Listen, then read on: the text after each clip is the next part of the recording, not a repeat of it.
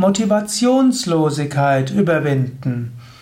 Ein Eintrag im Yoga Vidya Lexikon der Persönlichkeitsentwicklung, eine Ausgabe im Umgang mit Depressions-Podcast. Motivationslosigkeit überwinden. Wie soll das gehen? Es gibt viele Aspekte davon. Ein Aspekt wäre, sei dir bewusst, Motivationslosigkeit kann auch ein spirituelles Erwachen sein kann auch heißen, wenn du schon auf dem spirituellen Weg bist, dein Leben nochmals von einer tieferen Warte aus zu sehen. Motivationslosigkeit kann heißen, dass du nochmal überprüfst, was tue ich überhaupt im Leben?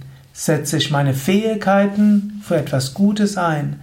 Setze ich meine Fähigkeiten so ein, dass etwas Gutes dabei bewirkt wird? Ist wirklich die Art und Weise, wie ich meine Fähigkeiten einsetze, wirklich das Optimale. Motivationslosigkeit kann dich also zum Überprüfen führen und kann als solches gut sein. Motivationslosigkeit kann auch ein Anlass sein, dich besonders Gott zuzuwenden. Du kannst Gott fragen, bitte sage mir, was du von mir willst. Nicht mein Wille geschehe, dein Wille geschehe.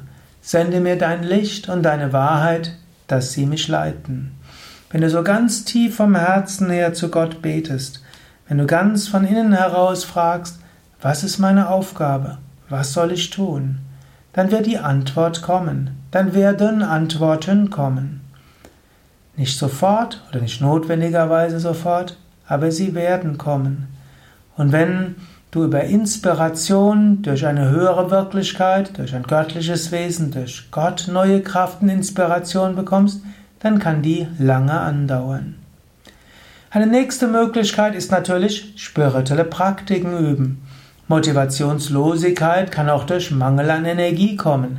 Wenn du jeden Tag Asanas und Pranayama übst, also Yoga-Übungen, wenn du jeden Tag Meditation übst, dann bekommst du Prana, Lebensenergie.